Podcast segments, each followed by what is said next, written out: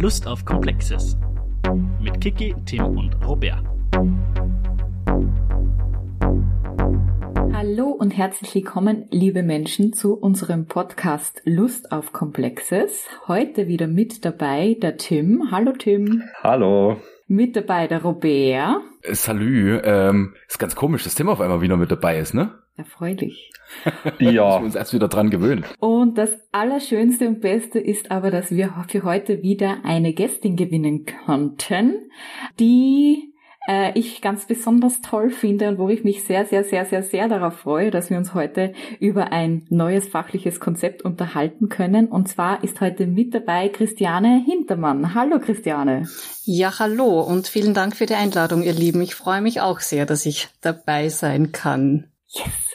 Und das besonders Tolle ist, dass Christiane äh, oder dass wir uns mit Christiane heute über ein Basiskonzept unterhalten werden, das wir euch gleich vorstellen wollen, das auch nicht ganz zufällig so gewählt ist, dass wir mit dir darüber reden. Christiane, wir also ich kann die Menschen nie so gut vorstellen oder so vielfältig darstellen und vorstellen, wie sie sind. Aber ähm, ganz kurz vielleicht zu deiner Biografie gesagt, du bist an der äh, Universität Wien in der Geografie und wie heißt das bei euch regional? Regionalforschung, Geografie und Regionalforschung. Regionalforschung. genau. Überall anders, schwer zu merken. Und kann man so ein bisschen sagen, dass einer deiner Themenschwerpunkte Migrationsforschung und die Auseinandersetzung mit Migration und Vielfalt in dem Bereich ist? Das kommt ganz gut hin. Seit in der Zwischenzeit war ich habe 1995 abgeschlossen, also eigentlich seit 1993 so ungefähr. Begleitet mich die Migration, die Diversität, die interkulturelle Bildung in meinem beruflichen Leben eigentlich ständig. Ein, zwei mhm. Jahre. genau. Das ist auch das, womit ich dich beziehungsweise eine Publikation von dir kennengelernt habe, die für mich eine Offenbarung im GW-Unterricht war. Und zwar das Forschungsprojekt, an dem du mit mehreren Kolleginnen, glaube ich, gearbeitet hast zu Forschung in oder Migration in Schulbüchern. Und das war für mich insofern eine Offenbarung, weil ihr das mit Schülerinnen und Schülern gemeinsam gemacht habt. Und mich das wahnsinnig fasziniert hat, dass das möglich ist, weil mir das bis dato also bis zu diesem Zeitpunkt nie in den Sinn gekommen ist. Traurigerweise, aber ist zum Glück auch schon ein paar Jahre her. Ja, wobei man dazu sagen muss, dass das ja schon auch sehr stark der Idee des Sparkling Science Programmes damals schon entsprochen hat, dass man eben tatsächlich mit Schülerinnen und Schülern gemeinsam forscht und sie nicht nur zu beforschen sozusagen macht, sondern sie wirklich mit einbezieht in die Forschung. Und ja, es war auch für uns damals Neuland. Aber es hat super gut funktioniert weil man gesehen hat, dass es einfach gut funktioniert, ganz egal, ob das Sekundarstufe 1 oder Sekundarstufe 2 war. Die waren alle mit, also nicht nur mit Eifer dabei, sondern haben wirklich Analyse gemacht ihrer eigenen Schulbücher. Und das war ja querbeet, also eben du hast schon angesprochen, Altersstufen, aber auch eigentlich verschiedene Fächer, oder? Es war Geschichte, Sozialkunde, politische Bildung auch mit dabei. Genau, wir haben es in dem Projekt, nachdem es eben um die Schulbücher der, der Schülerinnen in den Klassen ging, die dabei waren, in den Projektklassen, haben wir es ausgeweitet nicht nur auf die klassischen sozusagen, die man sich immer anschaut, die GW-Schulbücher und die Geschichte politische Bildungsschulbücher, sondern die Idee war, wie Welt dargestellt wird. Das passierte natürlich auch in Mathe-Schulbüchern, ja, also über Textaufgaben wird über Stermann und Grissemann hatten das dann sogar als Beispiel in ihrem, in einem Willkommen Österreich, ähm, nachdem es Presseberichte dazu gegeben hat, über polnische Autodiebe. Ja, also haben uns quasi verballhornt, dass ähm, bei Mathe, also die Frage, wie, äh, wie man als polnischer Autodieb quasi vorgehen muss, oder wie das dann dargestellt wird als Textaufgabe für den Matheunterricht. Aber es war eine Großartig. Anekdote am Rande, aber okay. Also wir hatten tatsächlich alle Schulbücher, die die Schülerinnen zu dem Zeitpunkt in dieser Schulstufe hatten, in der Analyse dabei. Ah, schau, so lange ist das, also ja, an das kann ich mich gar nicht mehr erinnern. Cool. Wahnsinn. Das war auf jeden Fall, also das ist für mich, für mein, für mein GW-Lehrerinnen-Dasein ein einschneidender Moment gewesen, das zu lesen. So habe ich dich kennengelernt, unter Anführungszeichen. Jetzt mal ganz naiv gefragt, das war noch vor dem Identity-Projekt, oder? Das war lange vor dem Identity-Projekt. Das Fucking ne? Science-Projekt Migrationen im Schulbuch haben wir gemacht 2011 bis 2013. Ja, ähm, was ich by the way auch generell, ganz generell total super finde, unabhängig jetzt von Identitätskonstruktionen, sondern wenn man sozusagen das Schulbuch mal auf einer Metaebene hernimmt, ja, und nicht als Material, sondern wirklich als Forschungsgegenstand und das Ganze dann noch in der Schule, also Forschungsgegenstand im Unterricht, äh, ist großartig. Mhm. Ja. Ganz generell, das funktioniert ja gerade in GW auch super. Ja, äh, also also räumliche Konstruktionen äh, auseinander basteln und dekonstruieren äh, im Schulbuch. Ich will jetzt niemandem zu nahe treten, was Schulbuchautoren angeht und sowas, aber sind wir mal ehrlich, wir wir kennen ja die Schulbuchlandschaft, äh, wie die auch immer noch ausschaut, ohne da jetzt Namen zu nennen. Und da stecken ja teilweise doch noch auch ganz konservative und mit konservativ meine ich jetzt fachlich konservative Überzeugungen drin, die man da super auseinanderklamüsern kann. Voll. Also man kann, das war eines der Ergebnisse all dieser Projekte, wo wir mit Schulbüchern gearbeitet haben. Du kannst mit dem schlechtesten Schulbuch äh, den coolsten Unterricht machen. Ja, also das ist ja, das ist ja das, was man bei der Schulbuchanalyse nie greifbar machen kann, nie sichtbar machen kann, ist ja, wie Lehrerinnen damit umgehen. Ja, Jetzt wissen wir natürlich, wie sie zum Großteil damit umgehen, ja, aber ähm, dass man das ja auch ganz anders tun kann, das ist so eines mein Credo, das ich immer vor mir hertrage in den, in den Lehrveranstaltungen. Dass man ja das schlechteste Schulbuch, das dann irgendwie aufs Auge gedruckt wird, immer noch so verwenden kann, dass es Sinn macht. Im Sinne kritischer Medienbildung. Ja, das hat man letzte, letzte Folge auch schon, äh, weil dieses, man kann auch mit dem schlechtesten Schulbuch guten Unterricht machen, es wäre so ein super Folgentitel, wenn der nicht so lang wäre. Müssen wir uns was, was anderes ausdenken. Hallo, wer lässt sich von Spotify diktieren, wie das aussehen soll? Oder von Also erstens, anderen, äh, äh, wow, wow, wow, wow, wow, Medium. Frau Stupperer. Also erstens sind wir nicht äh, piep, piep, piep exclusive. Und zweitens, naja, es muss ja auch irgendwie einigermaßen aussehen, wenn die Titel so lang sind. Das ist ja auch nicht vernünftig. So, wo wir ja quasi auch indirekt beim Thema unserer heutigen Folge wären, nämlich, äh, das geht da ja natürlich Hand in Hand so ein bisschen, wenn man sich zumindest im Wortlaut dieses, übrigens Kiki, du hast vorhin wieder Basiskonzept gesagt. Ja. Und im Fachliches 961 Konzept, Lehrplan fachliches heißen sie ja zentrale fachliche Konzepte, ist aber auch unglaublich sperrig, ne? Z ZFK. äh, Wieso Klingt auch nicht eigentlich? schön. Ich habe keine Ahnung. Siehst das hätte man Christian letztes Mal ich wollte fragen mit können. Christian fragen, aber, er hat, aber was Christian auf jeden Fall gesagt hat, ist, dass es jetzt keine inhaltliche Begründung dafür gibt. Weil ich habe dann irgendwie, ich vermute fast, jetzt blamiere ich mich wahrscheinlich, dass das so eine übergreifende Geschichte war über alle Unterrichtsfächer hinweg. Weil Christian hat gemeint, dass es inhaltlich keine Begründung dafür gibt, auf die irgendwie, man dachte, vielleicht, das, vielleicht habe ich da was nicht erfasst.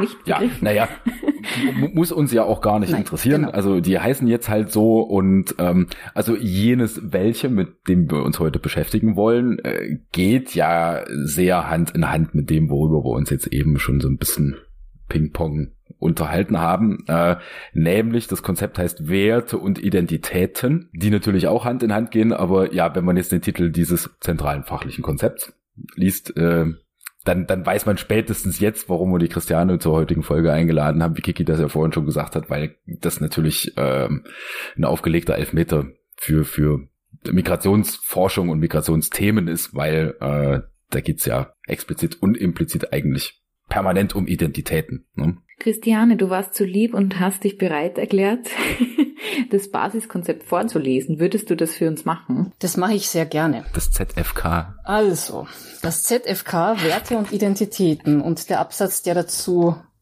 steht, lautet folgendermaßen. Die Identitäten von Menschen bilden sich in direkten oder medialen Begegnungen in der Gesellschaft, dadurch entstehen gemeinsame Werte und Zugehörigkeitsgefühle. Menschen können sich dabei mehrfach zugehörig fühlen und mehrere Identitäten haben. Das Erkennen von Zugehörigkeiten, der Bausteine der eigenen Identitäten sowie der damit verbundenen Werte kann etwa am Beispiel nationaler Identitäten erfolgen oder an Identitätsbildung über Arbeit oder Konsum. Erkenntnisse, Urteile und Handlungen sind häufig von Werten und Interessen geleitet, die einander auch widersprechen können. Das Hm. steht hier im Lehrplanentwurf zu Werte und Identitäten. Und ich habe ja meine Hausaufgaben auch so ein bisschen gemacht und habe es mir ja vorher auch schon durchgelesen, also bevor wir uns hier getroffen haben. Und habe gemerkt, dass da ja auch hier eine ganze Menge drin steckt. Äh, interessanterweise auch Satz für Satz. Ja? Also das Mhm. heißt, wenn ihr nichts dagegen habt, können wir ja mal gucken, dass wir das einigermaßen kompakt hinbekommen, dass wir mal Satz für Satz durchgehen und uns mal überlegen, was denn da so drin steckt. Machen wir das. Kiki, bist du einverstanden? Ja, das ist gut. Ich finde es nämlich ein sehr dichtes, äh, Oh ja. fachliches Konzept, das es jetzt rausgekriegt, richtig. Kurze, kurze Zwischenfrage, ohne äh, dich jetzt direkt ins kalte Wasser zu werfen, Tim. Aber jetzt erstens, wo du heute wieder da bist, ähm, müssen wir das ja auch ausnutzen. Äh, jetzt mal aus Studierendenperspektive und äh, ohne explizite äh, Migrationsforschungsperspektive. Kannst du damit was anfangen? Ich kann auf jeden Fall äh, was damit anfangen, weil ich dazu schon mal, nicht in GW muss man sagen, sondern in äh, Geschichte, Sozialkunde und politische Bildung, äh, was zu Identitäten gemacht habe. Und da habe ich tatsächlich auch von der Kiki als Vorlage das, das äh, Paper von ihr gleich von 2017 verwendet mit der Identitätstorte. Mm, okay, Ey, pf, okay. ah, ich glaube, du hast mir erzählt, ja. Ja. Genau, das habe ich dir damals eh erzählt. Und da ging es eben auch drum, äh, dass die eigene Identität eben durch, durch Teilidentitäten sich auszeichnet und dass wir unterschiedliche Interessen haben und da daraus auch im, im Endeffekt politische äh, Handlungen oder Interessen, also oder Urteile, sagen wir mal so, abgeleitet werden können. Quasi steht jetzt hier nicht äh, explizit drin, aber wenn man sagt, ja, ich interessiere mich privat als Hobby für Fußball, dass ich mich jetzt irgendwie eingesetzt hätte, dass mehr Zuschauer ins Stadion kommen während der Corona-Zeit. Keine Ahnung. Dass das grundsätzlich, dass das alle Interesse auch Auswirkungen auf das eigene politische Urteilen dann hat. Äh, ja, da kommen wir dann ja eh drauf nochmal zu sprechen. Ja, das ist, glaube ich, habe ja mitgezählt, äh, wenn wir beim dritten Satz sind. Da steckt das, glaube ich, mit drin.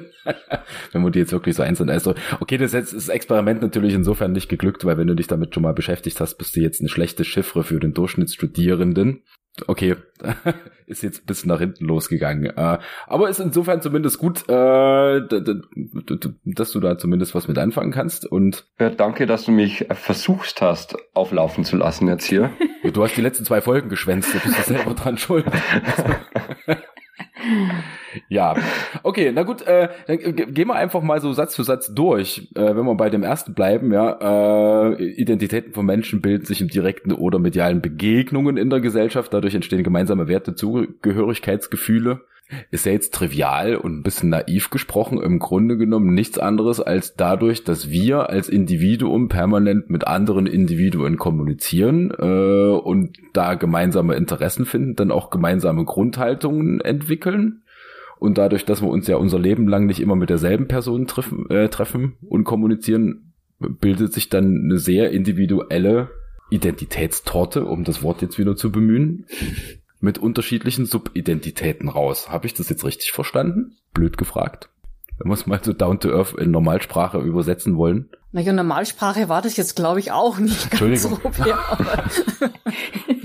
aber, ja, ich glaube schon, dass man das so herunterbrechen bzw. zusammenfassen kann. Ja, also unsere Identitäten entstehen in Interaktion. Also ich glaube, das ist mal ein ganz ein wichtiger Punkt, oder? Dass wir, wenn wir wie Robinson auf einsamer Insel ähm, ohne Interaktion, tun wir uns irgendwie schwer, so zumindest Ja. uns weiterzuentwickeln. Ja, irgendeine Haltung zu irgendwas zu entwickeln, ja. irgendeine Ne? Haltung zu entwickeln, genau. Oder da sind, äh, weiß ich nicht, Werte wahrscheinlich, also Zugehörigkeitsgefühle, hm, stellt sich die Frage irgendwie wahrscheinlich nicht, oder? Ja, Aber sobald wir mit, ähm, mit anderen interagieren, beeinflusst uns das, wir beeinflussen die anderen und das macht etwas mit uns mhm. mit uns als Individuen und mit uns als Gesellschaft. Wobei ich ja finde, dass, also wenn wir von, wir meinen jetzt aus sozialwissenschaftlicher Sicht von Identitäten sprechen, ist es ja ein Stück weit weniger dieses individuelle Ich, mit Mhm. dem wir uns auseinandersetzen, sondern es ist ja eben genau diese äh, Ich in der Gesellschaft, ich mit der Gesellschaft, ich in meiner Auseinandersetzung mit der Gesellschaft als Teil der Gesellschaft. Also ich würde ja dieses, dieses wirklich das, äh, die Beschäftigung mit dem, mit dem eigenen Ich eher in die, schon in die Psychologie geben wollen auch. ja, ja. Ne? Also so dieses, die, ihr wisst, was ich meine, diese Wer bin die ich? psychologisch, die Ansätze, die ähm, die es da gibt, bis zurück zu Urvater Freud und so weiter. Das ist jetzt, denke ich, nicht unbedingt das, was, also zumindest nicht das, was mich so sehr umtreibt, sondern mir geht's immer um die Frage, was macht uns als Gesellschaft aus? Und wie verändert sich Gesellschaft? Genau, wir bewegen uns ja auch im Rahmen von GW, äh, wo wir ja doch zugegebenermaßen den Blick eher auf Gesellschaft werfen und weniger Genau. auf die Psyche, die da natürlich eine Rolle für spielt, ja, wenn jetzt mehrere Psychen, das klingt jetzt total bescheuert, miteinander interagieren und gemeinsame Haltungen aufbauen, ja. Ähm, Und äh, das ist, wenn man das mal ein triviales Beispiel runterbricht, also trivial nicht im Sinne von simpel, was die Mechanismen, die dahinter sind, sondern ganz banal aus dem Alltag. Äh, Also ich kann mich noch erinnern, ich bin ja, da sind wir jetzt auch wieder bei Identitäten oder Teilidentitäten. Ich bin ja in der ostdeutschen Provinz aufgewachsen. Hm. Na, Danke, dass es du diesmal ja, ansprichst. danke, Tim. Also nur für dich. ne? äh, nach der deutschen Wiedervereinigung muss man dazu sagen, ja. Ähm, und was jetzt gerade so, sagen wir mal, Fußball-Bundesliga aus den alten Bundesländern angeht, äh, das dann so auch langsam rübergeschwappt ist, dass die Leute das halt in der Tagesschau, äh, gesehen haben, ja. Und ich kann mich noch erinnern, äh, in meiner, äh, sagen wir mal, hochpubertären Phase, es gab genau zwei Lager. Also entweder warst du Borussia Dortmund oder warst Bayern München. So. Was total banal ist, weil man natürlich örtliche Bezüge, und da kommt jetzt auch Geo wieder ins Spiel, weswegen das so super interessant ist, genau null drin stecken. Ja? Ähm, aber interessanterweise war das halt damals so. Ne? Oder du warst halt einer von den ganz wenigen, die sich überhaupt nicht für Fußball interessiert haben. Das war ich. Äh, aber im Zweifel habe ich damals immer Dortmund gesagt, weil ich keine Lust auf die, äh, Diskussionen hatte. Ja? ähm, und da sind wir nämlich auch wieder bei dem Fußballbeispiel, was Tim vorhin meinte. Äh, und ich glaube, gerade bei sowas Banalem im Alltag kann man die Mechanismen dahinter ganz gut nachvollziehen, wie sie so gemeinsame Gruppeninteressen entwickeln. Äh, jetzt in dem ganz einfachen Beispiel, dass man halt Bock hat, dass ein Team, was man gut findet, gewinnt. Oder auch, dass man dazugehören möchte zu denen, die das Team gut finden, Genau. obwohl es einen vielleicht selber gar nicht wirklich interessiert. Aber man möchte in der Gruppe dabei sein und findet die dann eben auch gut, obwohl man sich nicht dafür interessiert. Interessanterweise sich ja auch von der anderen Gruppe abgrenzen. Ne? Genau. Also wie, wie du bist Bayern, geh weg. Ja. Also bis hin zu, dass die Leute sich dann irgendwie lieb haben vorm Stadion. Das wäre aber jetzt äh, kurz in der Überleitung eigentlich genial, weil im letzten Satz steht ja hier, die können sich ja auch unter, ähm, widersprechen, die Interessen. Das ist jetzt, wenn wir beim Fußballbeispiel bleiben, ich meine, ähm, Robert wäre jetzt Borussia Dortmund, aber irgendwie auf nationaler Ebene wäre er dann für die deutsche Nationalmannschaft. Obwohl ein Spieler von Dortmund vielleicht aus Polen ist.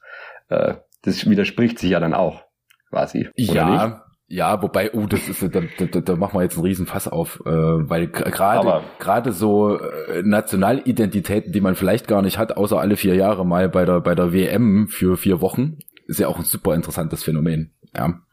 Mal abgesehen davon, dass ich glaube, dass im 21. Jahrhundert so das Nationalmannschaftskonzept auch ein bisschen überholt ist, aber das ist eine andere Frage. Meine Meinung. Aber ja. das bringt uns ja vielleicht sogar zu dem nächsten Satz, der nämlich da sagt, und ich glaube, das ist was eine extrem wichtige, ich würde es fast als Feststellung bezeichnen, die da drinnen festgehalten ist, dass man Zugehörigkeitsgefühl zu mehreren Identitäten haben kann. Oder ich würde sogar behaupten, hat, haben muss, oder? haben muss. Mhm. Äh, Also geht ja gar das nicht steht anders. jetzt so nicht so explizit drinnen, aber dass das keine homogene Angelegenheit sein muss, ist. Ja, da sind wir wieder genau bei der Brille, ne? Genau. Weil wenn es ja homogen wäre, wären wir ja nicht Individuen, aber das sind wir ja.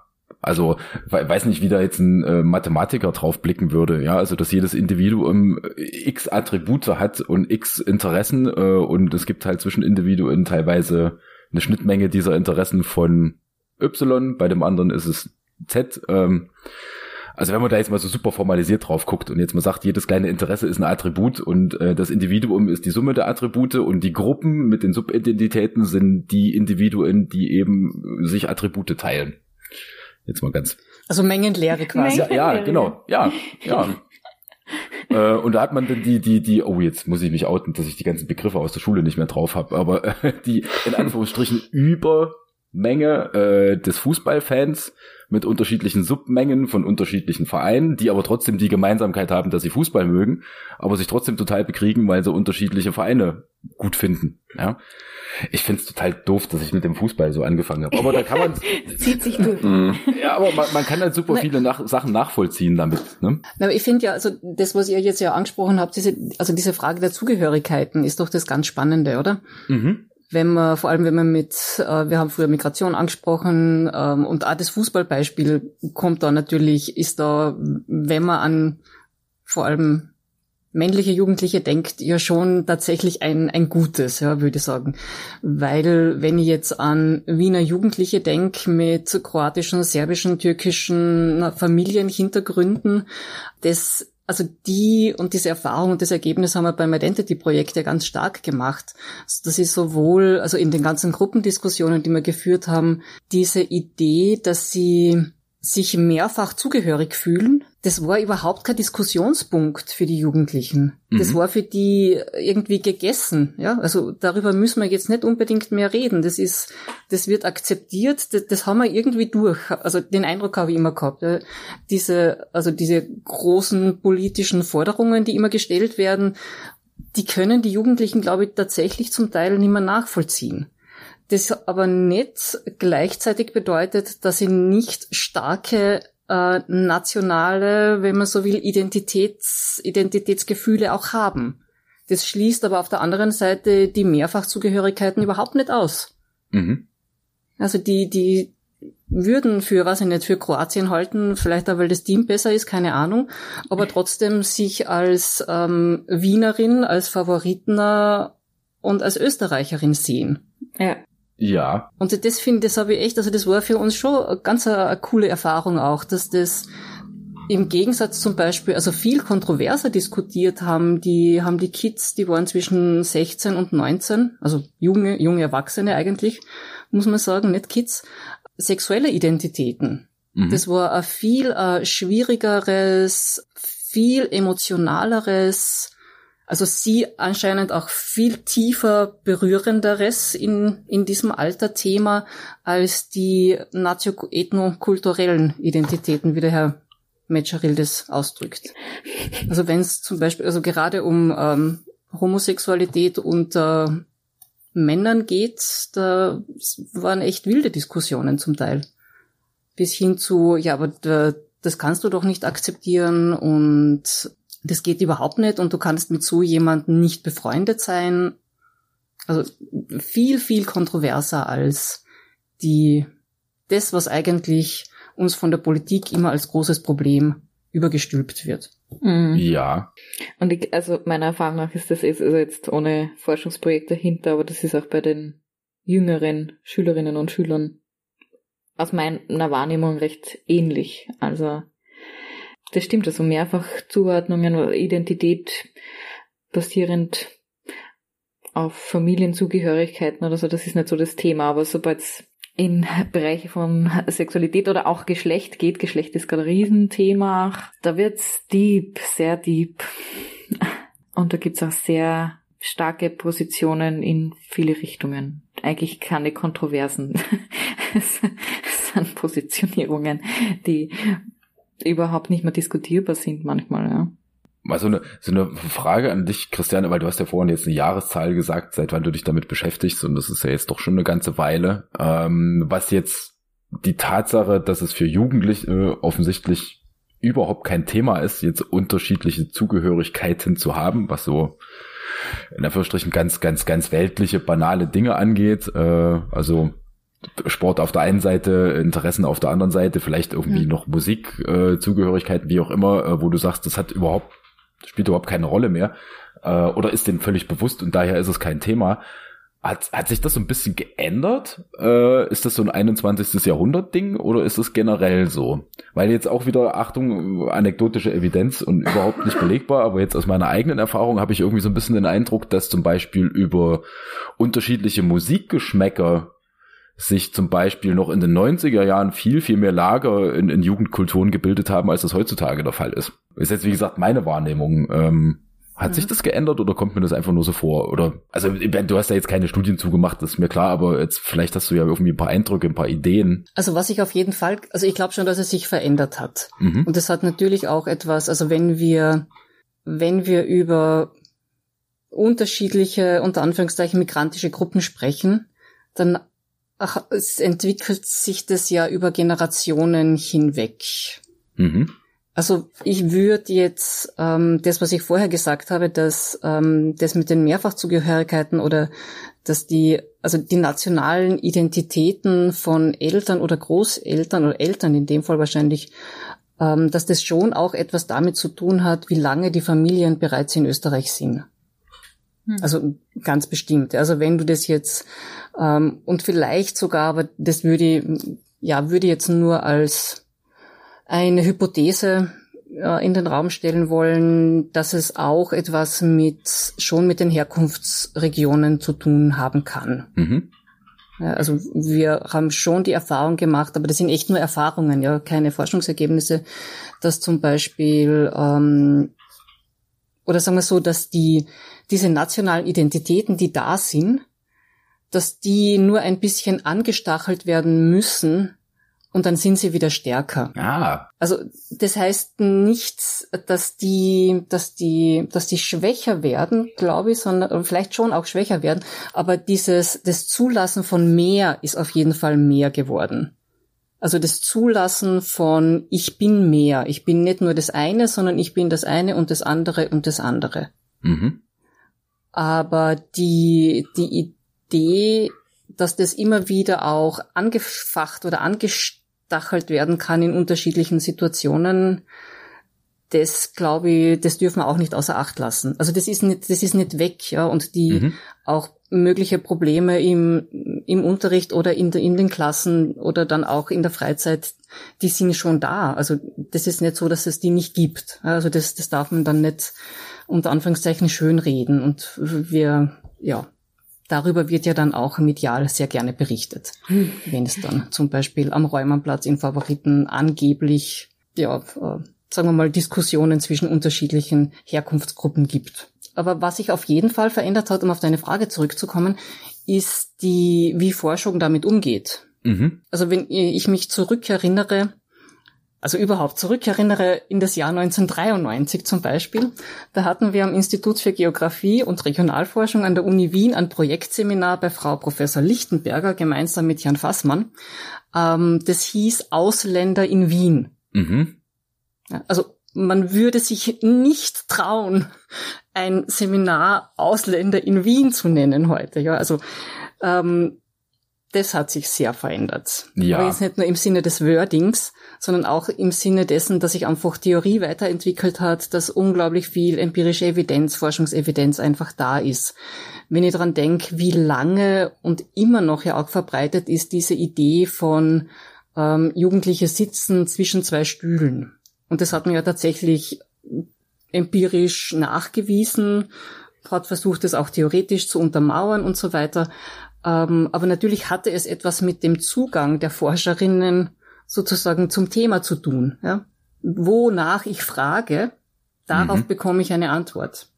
Ja. Und wenn ich eben dieses Konzept von Hybridität, von multiplen Zugehörigkeiten sich erst nach und nach in den 90er Jahren bei uns in der Forschung auch ein bisschen etabliert hat, war natürlich das, was vorher war, hat das bestätigt, also den Zugang, mit dem die Forscherinnen ins Feld gegangen sind.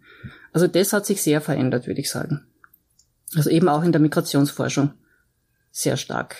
Das ist super spannend, weil ich glaube, das ist auch eine Sache, die, da sind wir jetzt auch wieder bei Science to Public Kommunikation sozusagen, weil das ist eine, eine sehr, sehr wichtige Erkenntnis, also quasi Meta-Erkenntnis, die man eigentlich auch wirklich breit in die Öffentlichkeit mal tragen müsste, weil ich glaube, gerade in der Öffentlichkeit funktionieren wir ja nach wie vor nach so Schubladen irgendwie, ja, also in ganz, ganz vielen Dingen. Und ähm, ich glaube, da so ein bisschen Sensibilität für schaffen und auch in der Öffentlichkeit mal so ein bisschen äh, ja eine andere Art und Weise auf Dinge zu blicken irgendwie zu etablieren und dann irgendwie nicht von außen eine eine Gruppe sozusagen zu beurteilen, verurteilen, ohne sich damit selber Gedanken zu machen, ob das jetzt äh, also nationale Hintergründe sind oder ob es jetzt um Jugend geht oder ähm, oder um Frauen. Ja, äh, also dass man irgendwie anfängt, einfach nur von außen, einfach nur irgendwie so Muster drüber zu stülpen und die dann zu reproduzieren, sondern dass man einfach das ein bisschen aufbrechen.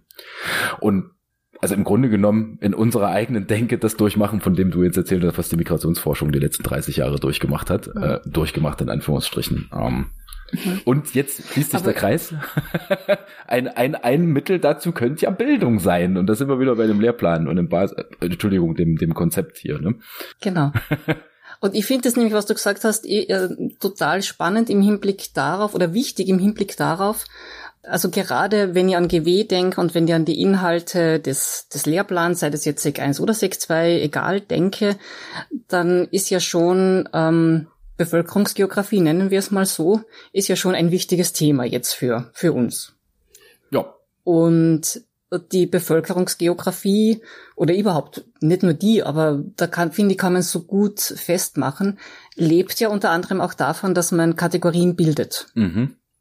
Ja, also wir, wir tun, wir machen ja ständig Kategorien in der, auch in den Sozialwissenschaften generell, aber in der Bevölkerungsgeografie finde ich ist es so offensichtlich. Da kann man so gut ähm, nachvollziehen. Und ich finde, das ist wirklich eine der, also jetzt eine der Erfahrungen aus Unterrichtsplanungs-, Lehrveranstaltungen, ähm, ein schwieriger Punkt für Studierende und dann eben auch in der, in der Vermittlung oder in der Erarbeitung mit Schülerinnen, dass es auf der einen Seite diese Kategorien braucht, weil ich muss es ja benennen können. Mhm. So ist ja zum Beispiel auch dieser Mensch mit Migrationshintergrund entstanden, ja, in, in der Suche nach einer Begrifflichkeit, um Menschen, die nicht ausländische Staatsangehörige sind, aber doch benachteiligt sind in vielen Lebensbereichen, irgendwie fassen zu können und da sozialpolitisch irgendwie was tun zu können. Also diese Kategorien als notwendig ähm, auch zu erlernen und damit umzugehen und auf der anderen Seite sie aber dann immer wieder zu dekonstruieren und zu hinterfragen und ähm, mit dem realen Leben von, also dass das tatsächlich ja dann auch Personen sind, ja, die wir Menschen sind, die wir in diese Kategorien einteilen. Das finde ich ganz an, also eben auch im Zusammenhang mit diesem wie gesagt, ähm, fachlichen Konzept, zentralen fachlichen Konzept, äh, eigentlich einen wichtigen Punkt. Habe ich jetzt so noch nicht drüber nachgedacht, aber ist, äh, jetzt gedacht, es ist eigentlich, passt gut zu diesem zentralen fachlichen Konzept dazu. Ja, das fand ich jetzt auch super spannend, was du gerade gesagt hast, weil genau eben dieser Punkt, nicht in Schubladen denken zu wollen, aber dann ja irgendwie Schubladen zu brauchen, um Dinge benennen zu können, äh, ist, ist, ist äh, sehr, sehr häufig ein ganz schwieriger Spagat irgendwie. Ne? Und er wird immer schwieriger im Sinn, im, im Ganzen, also im Zuge dieser Diskussion um politisch korrekte Sprache. Wer darf was überhaupt noch sagen? Darf ich überhaupt noch irgendjemand benennen? Da wird's echt schwierig. Äh, ja, ich habe da jetzt neulich, äh, übrigens interessanter neuer Podcast, viel Gelaber, äh, aber aber äh, Lanz und Precht haben jetzt einen neuen. Da ging es neulich äh, um ähnliche Dinge, also jetzt gar nicht um Identitäten, aber um um, um genau dieses Phänomen, äh, die Grenze des Aufweichens von, also die Grenzen durch Aufweichen von Sprache Dinge dann benennen zu können oder eben nicht mehr benennen zu können, dass das tatsächlich ja gar nicht mal so einfach ist und ein Problem ist.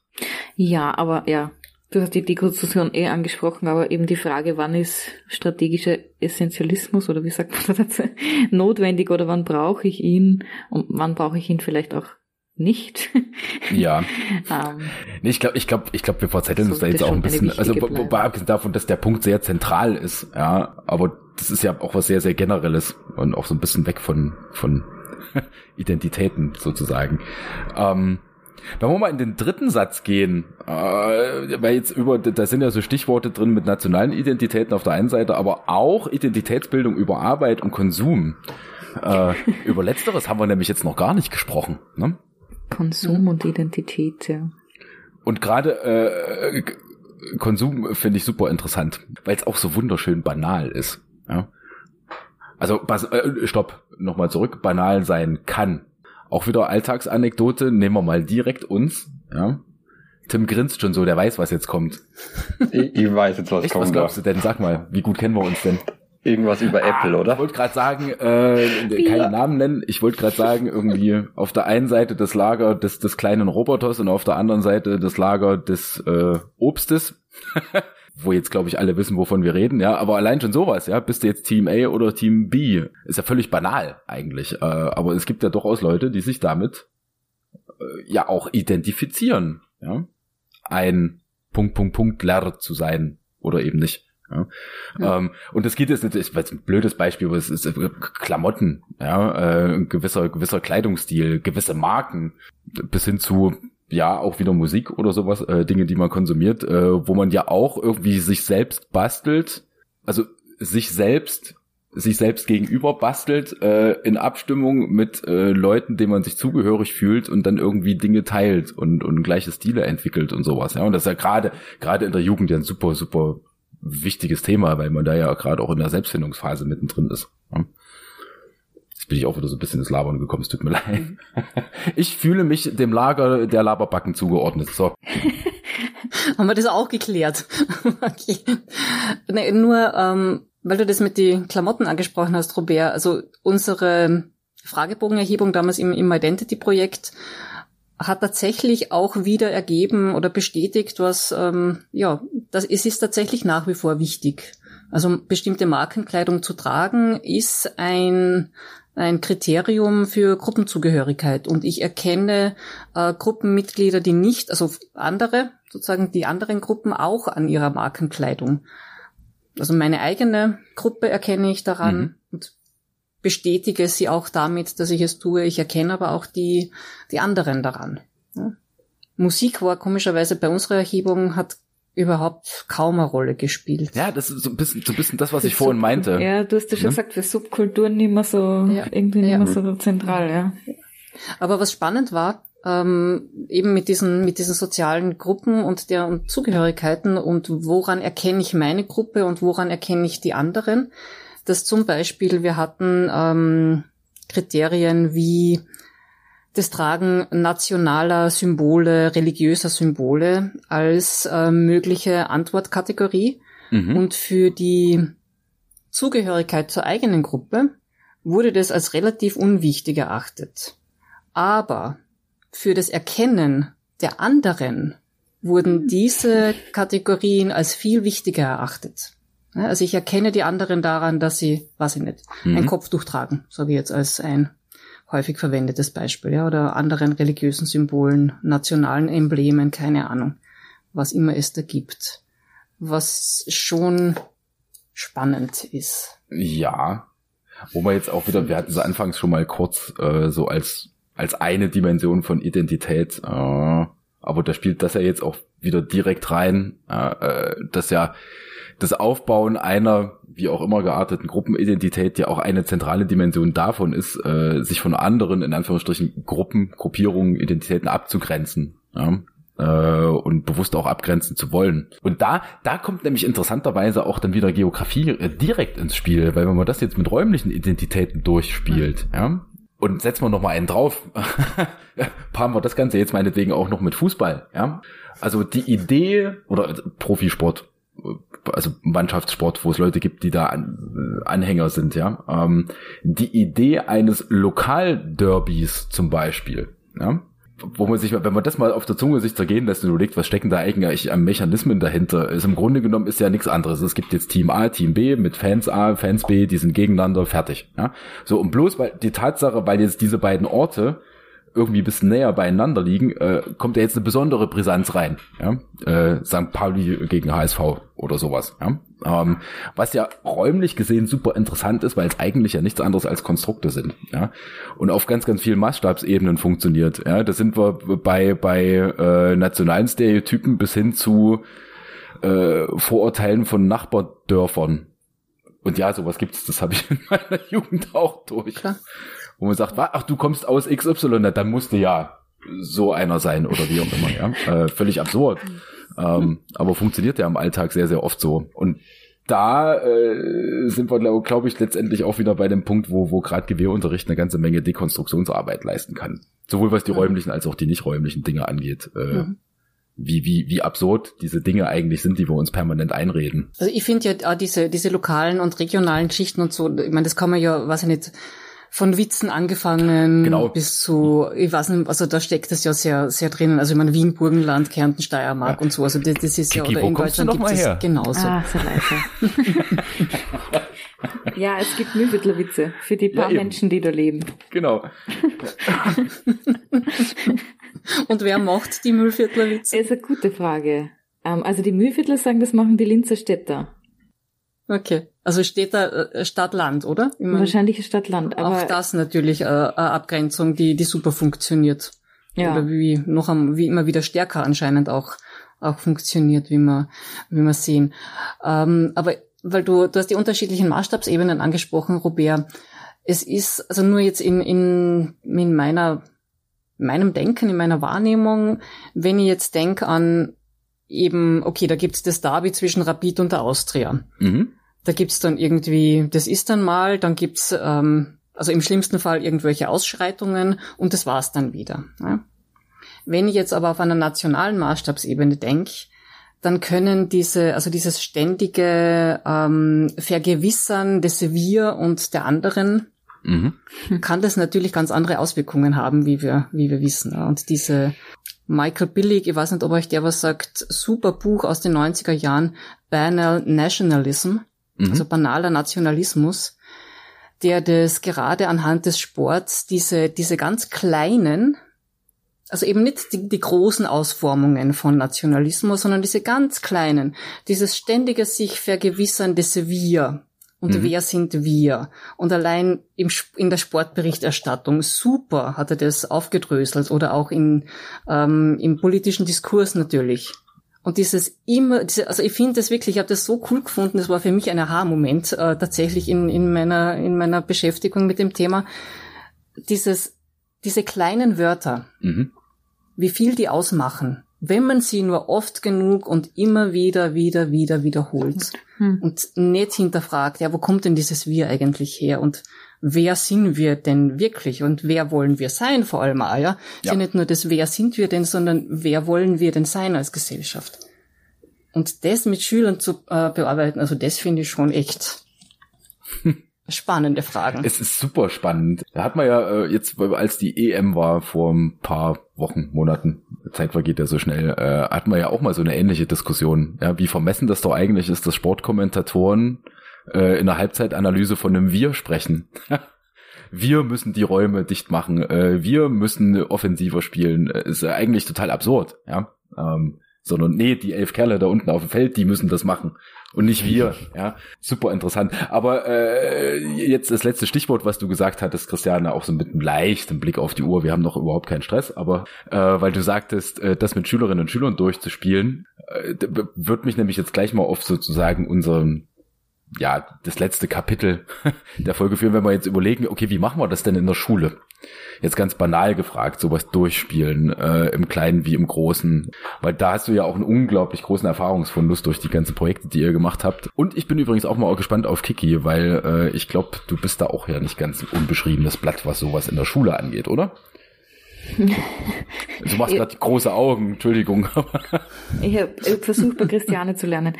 Mir, mir wird wahnsinnig interessieren, welche Anregungen du dazu hast, Christiane, weil ich, ich glaube, ähm, über das Basis, wenn mit dem Basiskonzept sich jemand beschäftigt, der das vorher eigentlich nicht so sehr als Bereich des GW-Unterrichts verstanden hat und man muss ja ganz ehrlich auch sagen, der letzte Sek 1 Lehrplan hat das jetzt nicht offensiv angeregt, jedenfalls nicht in, in meiner Lesung.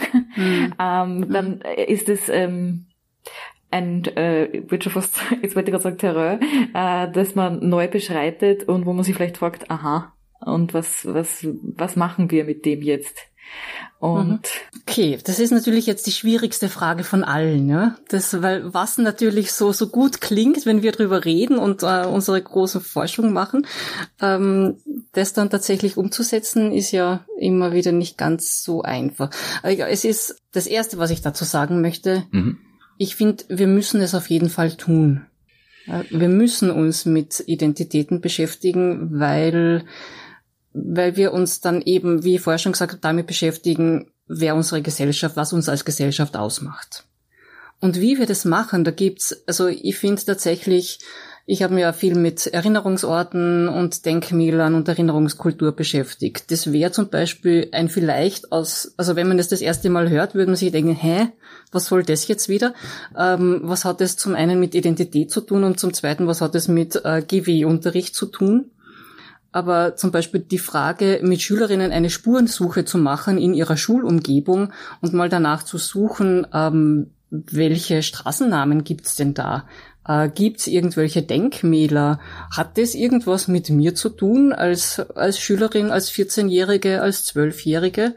Ähm, hat es eben, hat es was mit mir zu tun? Also ich glaube, natürlich ist Identität, die Frage der Identität etwas, wo man immer dieses, was hat's mit mir zu tun, die ist automatisch da, ja, also die muss ich nicht suchen irgendwo. Ja? ja. Also die, den Lebensweltbezug oder den Schülerinnenbezug, den muss ich dann immer irgendwie großartig äh, theoretisch herleiten und herstellen, weil der ist da. Und deswegen ist es auch ein Thema, das Schülerinnen immer interessiert. Man kann anfangen, eh über so banale Sachen wie ähm, was macht mich aus? Also ja, mal mit Fragen anzuregen, über sich selber nachzudenken, das zeichnen zu lassen, das auch, weiß ich nicht, ähm, ein Video dazu zu machen, dass sie die Schülerinnen ihre Eltern befragen. Wer sind wir denn als Familie? Wo kommen wir denn her? Was macht uns denn aus? Warum bin ich da, wo ich bin? Wo will ich hin? Was, glaube ich, auch extrem fruchtbar sein kann, ist dann sozusagen auch den Schritt weiter zu gehen und jetzt bin ich mir gerade nicht sicher, ob das völlig trivial ist, was ich gerade sage, weil es mir jetzt spontan so eingefallen ist, dass man dann, weil glaube ich auch eine ganze Menge Erkenntnisprozesse anregen kann, äh, wenn man sich mit dieser Frage auseinandergesetzt hat, wer bin ich denn eigentlich, was macht mich denn aus, ja, und das können ja ganz, ganz unterschiedliche Interessenlagen sein. Man muss das ja jetzt nicht komplizierter machen, als es ist, äh, dass, dass Schülerinnen und Schüler sich über eine Handvoll Dimensionen, ähm, also das, was Tim vorhin mit, mit der Identitätstorte zum Beispiel gesagt hat, ja, äh, man sich dann seiner selbst so ein bisschen erstmal bewusster wird äh, und dann sozusagen einen Schritt weiter geht und sagt, okay, was, was, was glaubst du denn, was macht denn andere aus?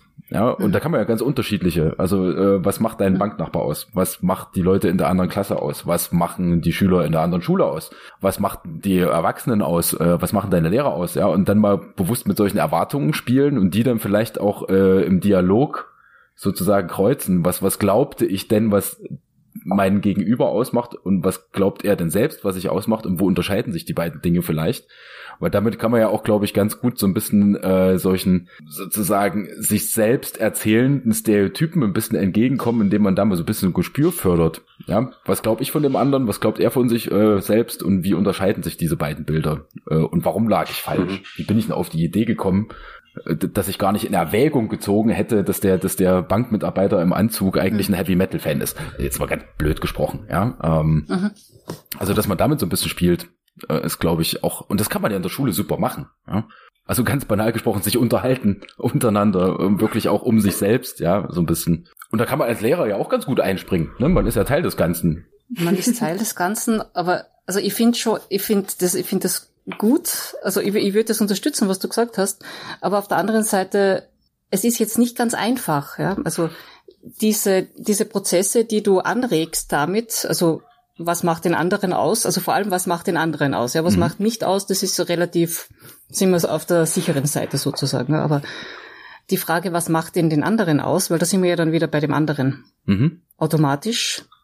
Und dann hast du musst du als Lehrperson das ja natürlich auch wieder einfangen, diese Diskussionen. Also ja, also das ja, ja, Wie genau, dieser ja. Diskussion ist eine ist ist schon eine ganz wichtige Frage, finde ich. Mhm. Und jetzt haben, also wir haben zum Beispiel im Identity-Projekte wirklich mit diesen Gruppendiskussionen so super Erfahrungen gemacht. Mhm. Jetzt haben wir das mit äh, Sek 1 Schülerinnen noch nicht ausprobiert. Ja, würde ich total spannend finden, das auch mal zu tun. Ähm, wir haben da zum Beispiel mit diesem, mit diesem Kopf, wo ganz viel an Identitätsbausteinen aufgezeichnet ist im Kopf, mit dem gearbeitet, was super funktioniert hat, also als, als Anregung, was kann denn überhaupt alles Identitätsbaustein sein? Aber wenn es dann eben diese, wenn es um Zuschreibungen geht, oder um vermeintliche, mhm. wie ist denn der andere? Dann wieder das in ein, das dann wieder zu dekonstruieren und wieder aufzufangen ja. und nicht zu verfestigen sich zu lassen, mhm. Finde ich an, eine schwierige nee, Aufgabe. Es ist super schwierig. Ich habe das auch äh, nicht, mhm. nicht, nicht ganz klar gesagt. Also was ich meinte ist, äh, also diesen drei Schritt gehen und, und wirklich alle drei Schritte, mhm. die sind halt extrem wichtig. Mhm. Also A, was macht mich mhm. aus? Äh, B, genau. was glaube ich, macht diesen anderen aus? Und zweiteres unbedingt gespiegelt an dem, äh, was der andere über sich selbst sagt und dann im Dialog. Ja, also das ist ja der, das, mhm. das meine ich ja mit Erkenntnis so, äh, dass ich dann mhm. merke, äh, ich eigentlich dachte ich von dir was ganz anderes. Ähm, mhm. Und so banal das klingt, aber ich, ich muss dich ja nur, nur fragen. dann weiß ich ja, dass ich auf dem Holzweg war. Ne? Also das habe ich jetzt damit mhm. gemeint. Also dass man es unbedingt natürlich mhm. spiegelt an äh, nicht nur, wie sehe ich den anderen und ja, was ist jetzt mein Bild und wie komme ich dazu, sondern eben der letzte Schritt ist der entscheidende. Ja? Also, dass man den Dialog dann sozusagen aufmacht. Ähm, was und was ich schon noch wichtig finden würde, ist, Entschuldigung, wenn, ähm, sonst vergesse ich es wieder, dass man, also von diesen individuellen Identitäten, wo wir ja jetzt wieder sind, mhm. dass man dann äh, auf sowas wie kollektive Identitäten kommt. Hm. Ähm, also im Sinne von aufbrechen kann, dass es so etwas wie eine österreichische Identität gibt. Ja. Und ich denke, also das wär, würde ja für den GW-Unterricht mindestens für genauso wichtig finden. Und da fallen mir nur ein, zum Beispiel zu arbeiten, also jetzt ganz konkret nämlich auch als Anregungen mit diesen, mit diesen Filmen von ähm, na, Neujahrskonzert, mhm. die da immer zwischendurch gezeigt werden also das Bild sozusagen, das Österreich in die Welt schickt, ist das österreichische Identität und dann abzufragen, hat es denn oder mit den Schülern darüber zu reden, hat es tatsächlich was mit euch zu tun? Ja, dieses Bild, das da vermittelt wird. Ja. Und dann auf der anderen Seite, so wie diese, ähm, ich weiß nicht, ob ihr das Fest des Huhnes kennt. Das wollte ich ja, nämlich auch gerade sagen. Ja, ich grandios. ja, also die, die Spiegelung dann sozusagen auch von, das von außen. Ja. Und mit solchen Elementen kann man gut arbeiten, denke ich, um das. Ähm, aber da muss man zuerst einmal den, den Lehrern ähm, diese Vorstellung davon wegnehmen, dass es so etwas wie eine österreichische Identität gibt. Ja, und das ist, glaube ich, das, das, das ist wirklich ein, der wird es gar nicht auf, auf, auf Lehrer beziehen, sondern ganz generell ist das ein steiniger Weg. Überhaupt, äh, genau. Weil wir ja im mhm. Grunde genommen, wenn man das Ganze jetzt mal historisch betrachtet, sind wir ja noch relativ jung in unseren Nationalitäten. Also Konzept des Nationalstaats ist ja menschheitsgeschichtlich noch, noch verhältnismäßig jung, ja, bis sich das dann irgendwie, also wir sind ja sozusagen noch mitten in der Hochphase äh, dass wir gesellschaftshistorisch gerade gerade ähm, mittendrin sind, unsere Identitäten ganz stark über Nationalitäten zu zu definieren. Ja? Äh, war ja vor der Moderne nie so gewesen. Also im Mittelalter wäre ja wäre ja kein, kein kein Bauer äh, 100 Kilometer nördlich von Linz auf die Idee gekommen zu sagen, oh ja, ich bin in Österreich, das ist selbstverständlich. Also ist ja menschheitsgeschichtlich was super Junges. Ähm, allerdings äh, halt auch schon so träge in Anführungsstrichen, ne, dass wir es halt über Generationen gelebt haben. Äh, und das kriegt man jetzt natürlich nicht von heute auf morgen raus, aber hier so und, und da so, so kleine Fragen stellen, so, was ist jetzt überhaupt österreichische Identität? Ja, und dann irgendwie merken, ja, gibt's jetzt auch keinen Einheitsbrei. Österreichische Gesellschaft ist genau das Gleiche. Ja, äh, also ich frage Studierende regelmäßig, wenn wir uns darüber unterhalten, über das Thema, äh, so Leute, äh, habe ich, glaube ich, hier auch mal erzählt, oder? Weiß ich gar nicht mehr. Also ich bin seit zwölf Jahren hier. Ich zahle hier Steuern. Ich habe hier meinen Wohnsitz. Ich zahle Sozialversicherung. Äh, ich bin Teil äh, des quasi funktionierenden Systems, habe aber dummerweise keinen österreichischen Pass. So, Grundsatzfrage, bin ich jetzt Teil der österreichischen Gesellschaft? Ja oder nein? Stimmt mal bitte ab und ich nehme es euch nicht übel, was auch immer rauskommt. Und interessanterweise ist das immer 50-50, was ich total spannend finde, ja, weil da die Hälfte der mhm. Studierenden meistens irgendwie sagt, okay, ich mache das über den Pass, ganz klar. Ja. Und man dann mal fragen, ja, wieso eigentlich? äh, ist ja für gesellschaftlichen Zusammenhalt äh, jetzt nicht die allerwichtigste Instanz, würde ich sagen. Ja? Ja, administrative Dinge, keine Frage, ja, aber. Ich glaube, dass dafür die Auseinandersetzung in der Schule viel mehr Bewusstsein darüber oder bewusste Auseinandersetzung mit Identität und Werten braucht, weil im Bildungsdiskurs sind äh, manche gewünschte Identitäten und klar nicht erwünschte Identitäten oft sehr genau benannt und ich glaube, das macht da für viele Schule äh, zu sehr, einem sehr schweren Pflaster.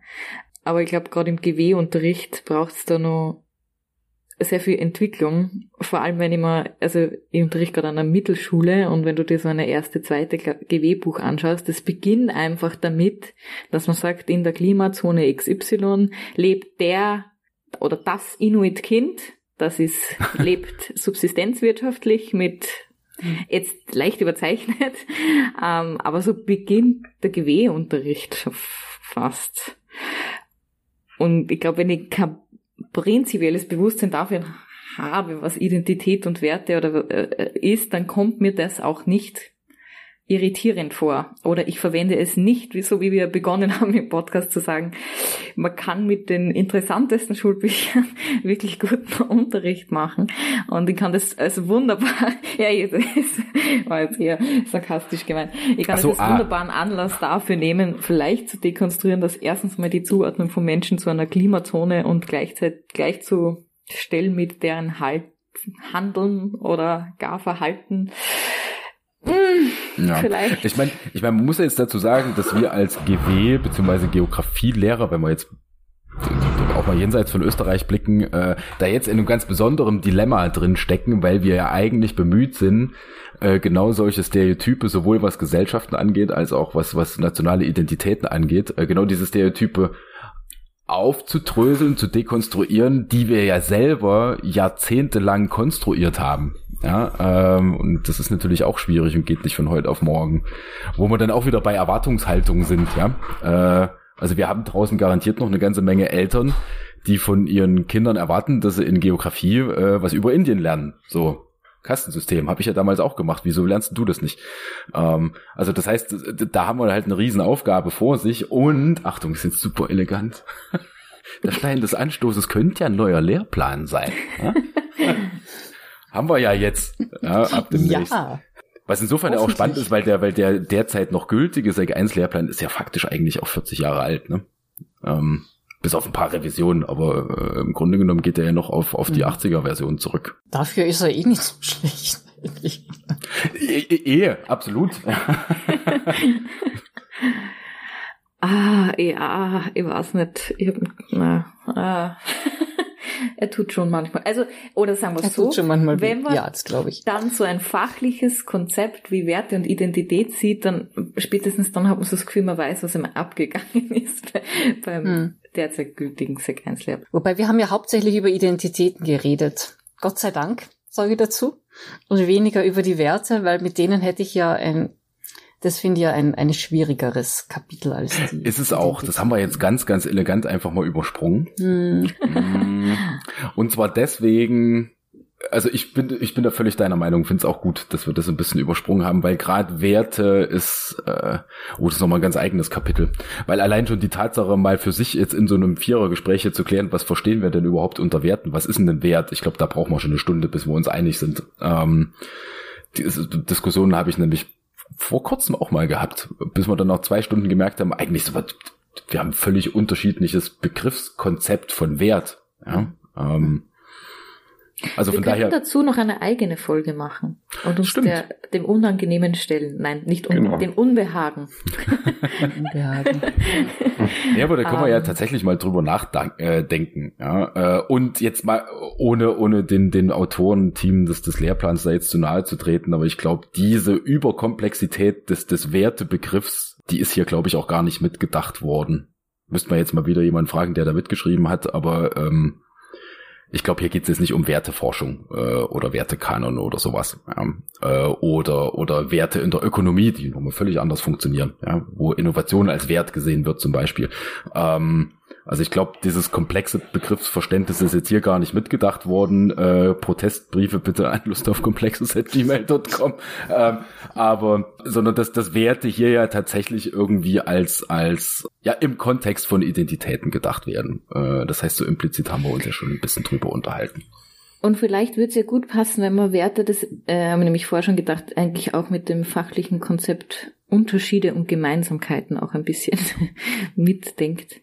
Weil ich glaube, über das Konzept Unterschiede und Gemeinsamkeiten könnte man noch ein, ein bisschen was von dem Unbehagen mitnehmen. Ja, es geht ja auch wunderschön Hand in Hand mit, ja. mit Werte und Identitäten. Ne? Also zumindest dann, wenn man Wert jenseits von 0 und 1 denkt.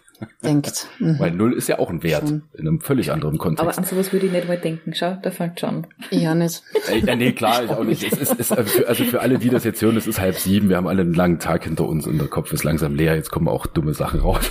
also bei mir zumindest. Nach all dem Chatten von vorher. Ja, irgendjemand muss ja, muss ja das Niveau wieder ein bisschen runterziehen und das ist, glaube ich, hier immer so ein bisschen mein Job. Ist das so? Ich dachte immer, das wären meine Witze.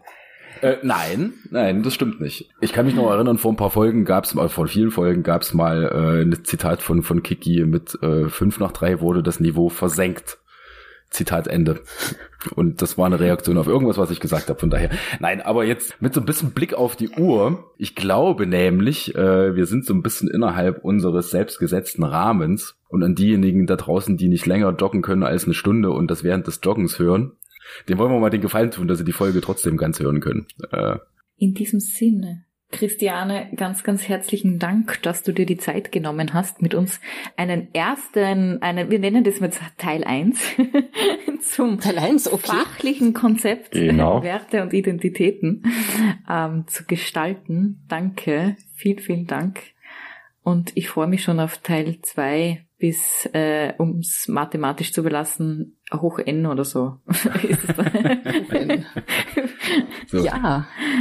Ich danke euch. Das hast du jetzt ganz clever gemacht, ohne, ohne äh, nochmal explizit gefragt zu haben, ach komm, wir machen dann einfach noch eine zweite. ich habe das schon angekündigt. aber aber äh, wäre insofern natürlich total spannend, weil ich fand die Folge heute insofern total cool, äh, weil äh, Christiane gerade du mit deinem, in Anführungsstrichen, Doppelblick auf genau dieses Thema, nämlich einerseits als Migrationsforscherin und andererseits eben auch als Fachdidaktikerin da jetzt ganz, ganz viele Dimensionen mit reingebracht hast, die finde ich super, super spannend gewesen sind. Deswegen meinerseits auch vielen, vielen Dank. Es war sehr kurzweilig. Ja, ich danke euch. Dir auch, lieber Tim. Ich danke nur. Es hat mich auch wieder, wieder gefreut, dich äh, mal wieder zu sehen. sein konnte. Ja, nach ewigen Zeiten. Das ist echt lange hier. Und ich hoffe, es ist auch für die, für den Zuhörerinnen kurzweilig. Auch für die, die es nicht beim Joggen machen. Also, finde ich ja echt also für mein Joggen wäre das nix. muss ich auch sagen. Da würde ich Vögel zwitschern hören und nicht irgendwelche zentralen fachlichen Konzepte erzählt bekommen und aufgedröselt bekommen. Aber so hat jeder seine unterschiedlichen Zugänge zu Joggen. Ja. Ja. In diesem Sinne, Merci. Happy Running, vielen Dank äh, und bis bald. Macht's gut. Ciao. Bis bald. Tschüss. Tschüss. Bis bald. Tschüss.